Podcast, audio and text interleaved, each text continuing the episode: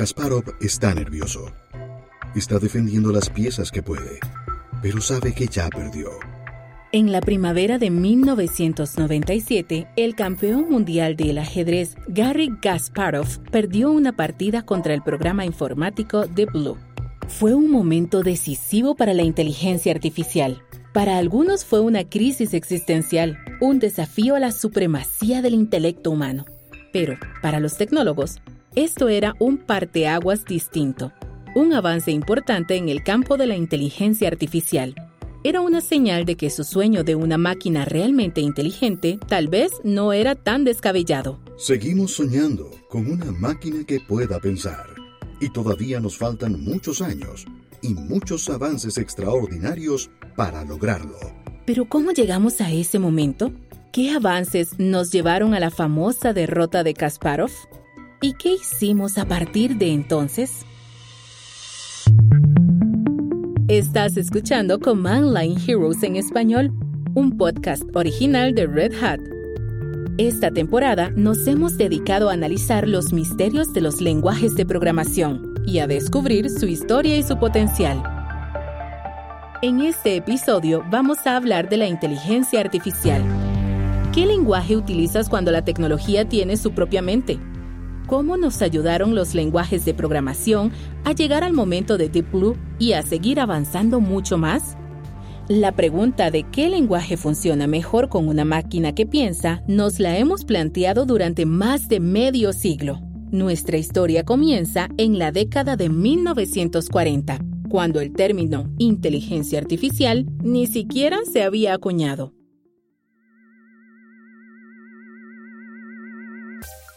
Para empezar, nos tenemos que remontar al final de la Segunda Guerra Mundial.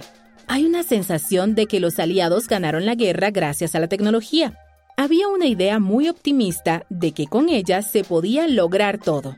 Toda esa generación creía en el poder de la informática. De esa generación proviene uno de los padres de la inteligencia artificial, John McCarthy. McCarthy era un matemático brillante que revolucionó la forma en que nos comunicamos con las máquinas. Me interesaba conocer los orígenes de sus ideas y saber cómo surgió ese cambio de paradigma. Por ejemplo, se me ocurre una primera pregunta. Cuando McCarthy y sus compañeros se imaginaban el futuro de las máquinas inteligentes, ¿qué se imaginaban exactamente? Wow, that's a good Uy, qué buena pregunta. Para encontrar la respuesta, entrevisté a Colin Garvey, es historiador del Departamento de Estudios de Ciencia y Tecnología del Instituto Politécnico Rensselaer. Aquí presento una parte de nuestra conversación. McCarthy se niega rotundamente a aventurar una idea de ese futuro. Pero, por ejemplo, probablemente su programa más famoso, que de hecho nunca se implementó, sino que es como un artículo de reflexión, es el Advice Taker. Uh. McCarthy escribió sobre el Advice Taker en 1960 en un texto titulado Programs with Common Sense. Cuando comienza, parece que el Advice Taker probablemente es un robot que aprende, y esa es la intención, un robot doméstico que acepta consejos. Le dices, no, así no, lo estás haciendo mal, hazlo así. Y el robot entiende a qué te refieres. Suena útil. Sí, podría ser útil. El objetivo del Advice Taker era conducir desde el escritorio de McCarthy hasta el aeropuerto. Básicamente formalizó su noción de lo que el robot Advice Taker debería hacer. Sí. Que aparentemente era llevarlo al aeropuerto. La formalizó en una serie de declaraciones lógicas con las que el robot tendría que inferir lo que debe suceder en la situación actual para convertirla en la situación deseada. Sí. Eso lo formalizó en un tipo de pseudocódigo, así lo llamaríamos ahora. Y ahí es donde también se origina Lisp. Luego, en los próximos años, Lisp sale como la implementación o el lenguaje de implementación de McCarthy. El lenguaje Lisp de McCarthy significó un cambio radical. Ayudaría a una máquina a comprender no solo los comandos, sino también una lógica de sentido común. Lo que McCarthy descubrió fue que podía escribir expresiones condicionales, o sea, códigos que implicaran reglas en lugar de escribir solo comandos directos. De hecho, hubo una serie de importantes avances en la programación con Lisp, como los condicionales, la recolección de basura, la recurrencia y muchos más. Lisp utilizaba listas de código y datos, lo cual representaba un cambio sencillo, pero tenía efectos importantes. Todo esto le abrió la puerta de entrada a un campo que el mismo McCarthy llamó inteligencia artificial. Fue un cambio de paradigma para los lenguajes. Imagínate hablar con una máquina sin darle información completamente detallada. Imagínate invitar a esa máquina a inferir y razonar. Mediante el lenguaje Lisp, McCarthy esperaba poder darle algún tipo de inteligencia a la máquina. Bueno, ahora regresemos a mi conversación con Colin Garvey perfeccionó los intentos anteriores de escribir un lenguaje informático de alto nivel. Ah, qué interesante, porque de hecho esa era mi siguiente pregunta, la relación entre Lisp y la inteligencia artificial, porque parece que la primera idea de lo que podría hacer la inteligencia artificial, esa máquina que tomaba consejos, era el comienzo de Lisp. Cuéntame más sobre la relación entre Lisp y la inteligencia artificial. Claro. Una de las cosas a las que se enfrentaban las primeras personas que trabajaban en la inteligencia artificial era que programaban con tarjetas de perforación y probablemente sabían cómo programar al nivel del código de la máquina. Pero eso lleva mucho tiempo y es muy difícil. Entonces se necesitaban lenguajes superiores que nos permitieran dar instrucciones que se acercaran más al lenguaje humano. Un lenguaje como Lisp da instrucciones en una lista. De hecho, de ahí proviene el nombre, que significa List-Based Processing o procesamiento basado en listas. Y es una lista de instrucciones que se parecen mucho más al lenguaje humano, en el sentido de que son básicamente proposiciones lógicas. Así que, si sabes leer la lógica formal, también puedes leer un programa Lisp o cualquiera de los lenguajes de programación basados en lógica para tener una idea mucho mejor de lo que sucede en el código. Así que Lisp ayudó mucho. Si es decir, nos ayudó a avanzar hacia nuestras ideas sobre la inteligencia artificial para hacerlas realidad, lo cual me lleva a otra pregunta. ¿Qué significaba inteligencia en ese momento? O sea, si volvemos a la década de los 50, ¿qué era la inteligencia? ¿Cómo la definían en ese entonces? Porque Lisp se desarrolló por primera vez para la IBM 704, que en realidad hace una sola cosa a la vez. Así que la verdad que no suena muy inteligente. Entonces, pues, ¿qué pensaban las personas sobre la inteligencia en ese momento? Pues sí, esa es una idea muy controvertida. En mi manera de ver las cosas, tenían conceptos muy limitados desde una perspectiva social. Pero sí, en ese momento, por ejemplo, la definición general era la capacidad de desarrollar un comportamiento que pudiera describirse como inteligente. Pero estamos hablando de matemáticos, lógicos y programadores informáticos. Es decir, en pocas palabras, consideraban la capacidad de jugar al ajedrez como una señal determinante de inteligencia. Ok. Esa primera generación de gente que se dedicaba a la inteligencia artificial estaba mucho más dispuesta a esquivar esa pregunta con un argumento como, pues los filósofos no se han puesto de acuerdo sobre lo que es la inteligencia, pero si hacemos una computadora que pueda jugar al ajedrez, creo que todos vamos a estar de acuerdo en que es inteligente. Bueno, de todos modos, era el punto de partida, poco a poco. El sueño de McCarthy era que las máquinas fueran tan inteligentes como las personas, y que tuvieran sentido común, y que pudiera hablarles. Y se propuso crear un lenguaje de programación para que ese sueño se volviera realidad. Y bueno, eso se convirtió en Lisp y capturó ciertos aspectos del pensamiento humano, sobre todo del pensamiento lógico, e hizo posible el uso de las computadoras para amplificar o ampliar esas características del pensamiento. Entonces, desde la perspectiva de un matemático, McCarthy iba por buen camino para hacer realidad las máquinas inteligentes. Colin Garvey es historiador del Departamento de Estudios de Ciencia y Tecnología del Instituto Politécnico Rensselaer. Con Lisp comenzaron a abrirse nuevas oportunidades para que avanzara la inteligencia artificial, y Lisp era el lenguaje estándar de ese nuevo territorio. Después de que McCarthy dejara su puesto en el MIT para aceptar un trabajo en Stanford, otros ingenieros del MIT siguieron trabajando en Lisp. Refinaron el lenguaje de McCarthy hasta llegar a un dialecto local llamado MacLisp e incluso desarrollaron un sistema operativo Lisp. Parecía que el sueño de McCarthy de un futuro con inteligencia artificial tenía muchas posibilidades de volverse realidad. En 1968, McCarthy incluso hizo una apuesta con el escocés David Levy, que era un maestro del ajedrez. McCarthy le apostó que en 10 años una computadora le podría ganar una partida de ajedrez. Pero esta no sería una historia de Command Line Heroes si las cosas fueran así de sencillas. McCarthy no sabía que le estaba llegando el invierno a la inteligencia artificial.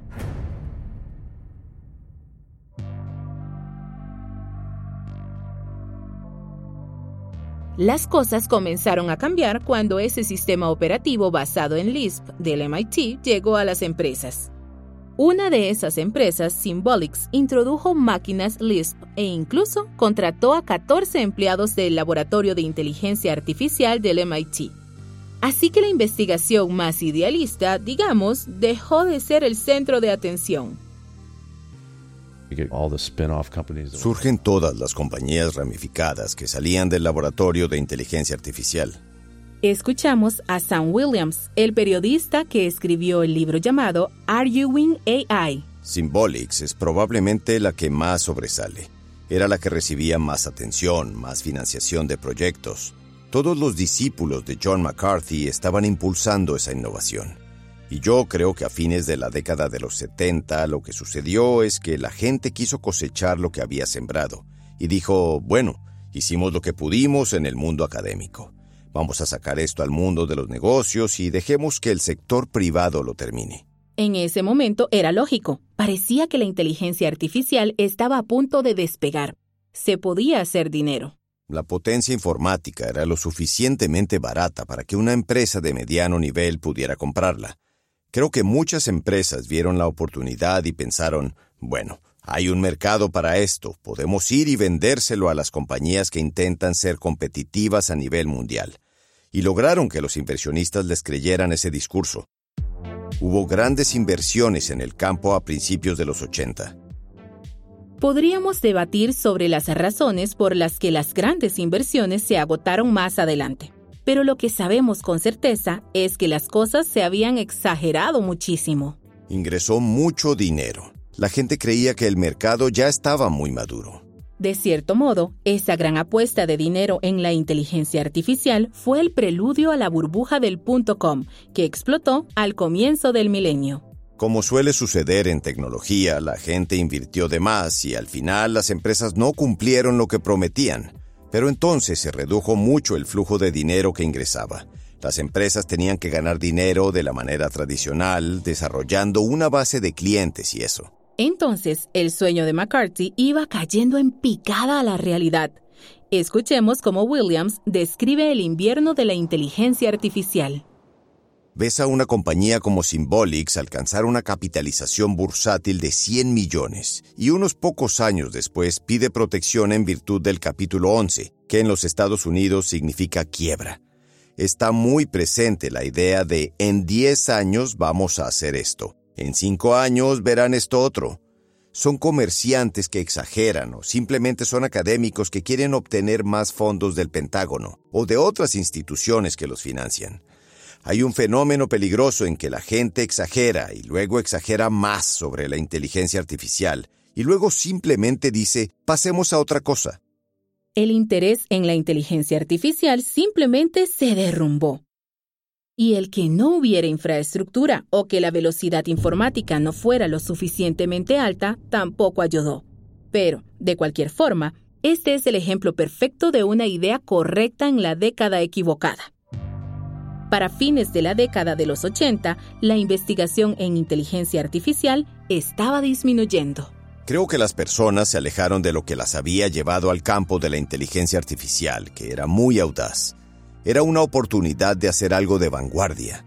En la costa oeste de los Estados Unidos se invierte mucha energía en fabricar computadoras personales. Imagínate que 40 años después, la idea de llevar una computadora a cada hogar de los Estados Unidos es mucho más atractiva que ayudar a algunas de las empresas de la lista Fortune 1000 a tomar mejores decisiones. Sam Williams es autor de Arguing AI. Entonces, lo que estamos describiendo es un mundo de la programación informática que se dividió en dos. Por un lado, están los John McCarthy, que intentan usar nuevos tipos de lenguajes como Lisp para indagar sobre la naturaleza de la inteligencia. Por otro lado, y de manera inevitable, hay personas que intentan resolver problemas prácticos y facilitarles las cosas a las empresas que están dispuestas a pagar por ello.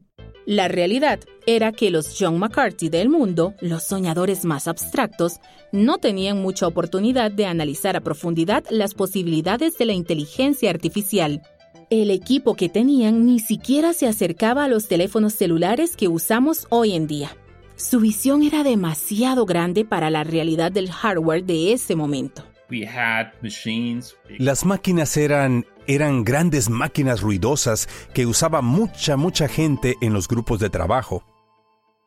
Ese era Ulrich Trepa, un distinguido ingeniero de Red Hat. Nos va a explicar que aquel primer sueño de inteligencia artificial simplemente no contaba con las herramientas básicas que necesitaba para tener éxito. Teníamos PDP-10, PDP-11 y ese tipo de máquinas en que puede haber 20 personas trabajando máximo. Eran máquinas de muy baja potencia que en realidad no tenían la capacidad de ejecutar una interfaz de usuario bien desarrollada, además de todas las funciones necesarias para un sistema Lisp. A medida que pasaron los años, el hardware que se desarrollaba tampoco era favorable para Lisp. Nos decidimos por las máquinas de escritorio, pero también por los servidores. En el tipo de procesadores a los que estamos acostumbrados hoy en día, vemos divisiones de los procesos en bytes de 8 bits. Así que tal vez tenemos un procesador de 16 bits o un procesador de 32 bits y así. Y para que ese tipo de máquina se implementara en un sistema Lisp de manera eficiente, había que sortear varias dificultades para que realmente funcionara. Así que las realidades externas del mundo de la informática tenían efectos perjudiciales imprevistos en el campo frágil de la inteligencia artificial. El hardware personalizado resultó ser una posibilidad muy costosa y lenta, especialmente en comparación con la CPU que eran de uso común, los grandes fabricantes de CPU. Se podía crear esas soluciones alternativas de hardware personalizadas y seguir trabajando con Lisp y seguir avanzando hacia el sueño de la inteligencia artificial. Pero lo que pasó es que el nuevo hardware llevó a muchas personas hacia otras áreas de trabajo. Las mejoras que obtenías si esperabas la siguiente versión del procesador, del procesador normal, eran mucho mayores de lo que podías lograr y ganar desarrollando tu propio hardware para resolver, por ejemplo, la implementación de un sistema Lisp. Así que al final la complejidad simplemente no funcionó.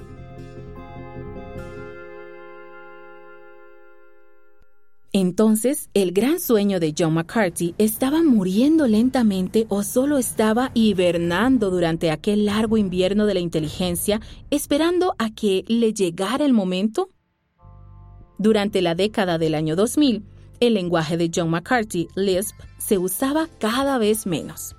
Pero al mismo tiempo sucedió algo increíble. El lenguaje comenzó a desvanecerse, pero el sueño relacionado se reavivó el sueño de la inteligencia artificial comenzó a cobrar vida nuevamente. Quiero pensar que esta vez es diferente. Ese era Chris Nicholson, fundador y director ejecutivo de una empresa de software de inteligencia artificial de código abierto llamada SkyMind. En la opinión de Chris, Después de todos los altibajos que ha vivido la inteligencia artificial, tal vez esté llegando a un verano largo y sostenible. Estamos en pleno verano de la inteligencia artificial y hay mucho entusiasmo de lo que puede hacer. Pero ese entusiasmo se debe a los avances reales de la investigación y esos avances se basan en el progreso en otras áreas. Nuestro hardware ha mejorado mucho. Las personas pueden usar GPU en lugar de CPU y pueden usar esas GPU en clústeres enormes para preparar modelos muy grandes de aprendizaje automático que pueden generar predicciones realmente precisas. Para ello, usan conjuntos de datos enormes, más datos de lo que jamás habíamos tenido, mucho más de lo que teníamos en los 90, en los 80 o antes. Cuando piensas en los lenguajes de inteligencia artificial, el auge de los conjuntos de datos es clave, porque representan un cambio fundamental en la forma en que entendemos la inteligencia artificial. El enfoque cambia, y ahora todo tiene que ver con el aprendizaje profundo. Lisp se diseñó para manipular símbolos. Lisp se diseñó en una época en que la inteligencia artificial implicaba el razonamiento simbólico, cuando la gente pensaba que la mente humana y la inteligencia en sí eran simplemente la manipulación de símbolos. La inteligencia artificial ahora, la inteligencia artificial que tanto nos emociona, no se limita a eso. Actualmente, la inteligencia artificial en el aprendizaje automático es una máquina de procesamiento de datos masivos que tiene la capacidad de aprender de los datos no estructurados. Así que puedes introducir blobs de píxeles, blobs de texto en algoritmos de aprendizaje automático y hacer que esos algoritmos sean más y más inteligentes a medida que pasa el tiempo y que ingresas más datos. Así no se había diseñado Lisp. Lisp se diseñó para evolucionar únicamente con intervención humana Mientras que los algoritmos del aprendizaje automático ahora, la parte de aprendizaje significa que se adaptan en función de los datos a los que los exponemos. La cosa es dejar que nuestras máquinas sean inteligentes en sus propios términos. Pero no son solo nuestras máquinas las que están aprendiendo a pensar de formas nuevas y poderosas. Las herramientas de código abierto también han permitido que las personas mejoren su desempeño. Chris cree que nuestros estilos de desarrollo de código abierto ayudan a impedir que veamos otro invierno en la inteligencia artificial. Una razón por la que se dan esos inviernos es que las ideas se atrasan, las redes se rompen y los fondos se acaban. Con las herramientas gratuitas de código abierto, lo que vemos es una aceleración. Vemos que las ideas se ponen a prueba más rápido, se comparten con mayor agilidad, Así que no se trata solo de las herramientas, sino también de los modelos de aprendizaje automático entrenados con anticipación, que un grupo de investigación podría compartir con otro o con el público en general. Por último, lo que se publica en lugares como Archive son las ideas en sí. Archive, que gestiona la Universidad Cornell. Así que todo eso acelera la velocidad del flujo de ideas. Para mí, esa es como una garantía contra otro invierno de la inteligencia artificial. Hay una confluencia de factores que vuelve a la inteligencia artificial un área muy emocionante, y eso significa que se mueve más rápido que la publicidad que tiene. Chris Nicholson es fundador y director ejecutivo de SkyMind, Entonces, el código abierto descongeló el invierno de la inteligencia artificial que habían ayudado a establecer los modelos patentados más antiguos. El nuevo auge de la inteligencia artificial llegó con amplias mejoras de la GPU. Llegó con avances algorítmicos que nos ayudan a capacitar a la inteligencia artificial para que aprenda de los patrones de los datos. Y luego están los datos en sí. Hay conjuntos de datos enormes que alimentan la inteligencia artificial actual. Ese es el motivo principal por el que los nuevos lenguajes están retomando el camino que Lisp había abandonado. Le preguntamos a Rachel Thomas, cofundadora de Fast AI, cuáles son los lenguajes adecuados para la inteligencia artificial de la próxima generación. Estamos comenzando a poner la mirada en Swift para TensorFlow. Swift es un lenguaje que desarrolló Chris Latner y sé que hay personas que usan Julia y desarrollan Julia. Pero por lo pronto, Python es lo que más se usa en el aprendizaje profundo. Y por mucho. Eso se debe a que Python es ideal para trabajar con grandes conjuntos de datos. Yo creo que algo que ha cambiado mucho en los últimos 20 años es el auge de los datos y el aumento de los datos. Creo que mucho del trabajo que se hacía antes en la inteligencia artificial tenía más que ver con los sistemas simbólicos, con los sistemas simbólicos abstractos. Y yo diría que actualmente, gran parte del trabajo que se está haciendo en la inteligencia artificial gira en torno a los datos, a identificar alguna cosa en una imagen, a clasificar si la reseña de una película es positiva o negativa. Son problemas que están vinculados a los datos. Yo creo que uno de los motivos por los que Python se estableció, por lo menos como un primer ganador, es que el ecosistema con NumPy y SciPy, con pandas y todas las bibliotecas de datos en Python, estaban suficientemente bien desarrolladas. En la época en que el grupo de John McCarthy trabajaba en el MIT, solo los académicos de élite del mundo podían participar en la inteligencia artificial pero los idiomas y los entornos informáticos han evolucionado tanto desde entonces que la inteligencia artificial ya es para todos. En el episodio 1 de esta temporada hablamos de que Python es el primer lenguaje para muchos principiantes. Gracias a él, muchos programadores principiantes han logrado unirse al mundo de la inteligencia artificial. Quiero decirle a la gente que lo único que se necesita es un año de experiencia en programación. No es necesario que seas ningún genio ni que tengas una educación prestigiosa o exclusiva. Lo que necesitamos son personas de todos los campos. En realidad, si tienes una formación diferente, tienes mucho que ofrecer al campo. Necesitamos tu punto de vista. Rachel Thomas es cofundadora de Fast AI y profesora del Instituto de Datos de la Universidad de San Francisco. Me encanta eso que dijo Rachel Thomas. Al revisar la historia de la inteligencia artificial, vemos que lo que trata de descubrir son lenguajes que todos podamos usar para comunicarnos. Esa es nuestra verdadera misión, desarrollar soluciones lingüísticas para un mundo en que reina la inteligencia artificial. Soluciones que nos permitan trabajar juntos para desarrollar la próxima innovación. Amigos, hoy fueron testigos de un momento histórico. AlphaGo ganó la partida con gran estilo. Sí, e incluso nos mostró su código. E incluso nos mostró su código. Así que felicidades al programa. En 2015, solo un par de décadas después de que Gary Kasparov perdiera aquella partida de ajedrez contra Deep Blue, el campeón mundial del Go, Lee Sedol, fue derrotado por AlphaGo de Google. Deep Blue había demostrado su poder intelectual con su fuerza bruta informática. Cuando AlphaGo ganó, lo que realmente sorprendió a todo el mundo fue que obtuvo la victoria gracias a las redes neuronales y el aprendizaje por refuerzo. En otras palabras, AlphaGo había logrado dar el siguiente paso hacia la verdadera inteligencia artificial. Pero eso no hubiera sido posible sin el nuevo impulso que le había dado el código abierto. Los nuevos lenguajes nos están acercando a ese sueño. Cada vez nos permiten aprovechar más la inteligencia artificial de las máquinas. Lo bueno es que es un desafío en el que todos podemos colaborar en el mundo del código abierto. Command Line Heroes en español es un podcast original de Red Hat. El próximo episodio es el último de la temporada descubriremos cosas sorprendentes sobre un lenguaje muy importante que influyó en casi todos los demás que hemos visto esta temporada. Vamos a profundizar en C. Mientras tanto, sigan programando.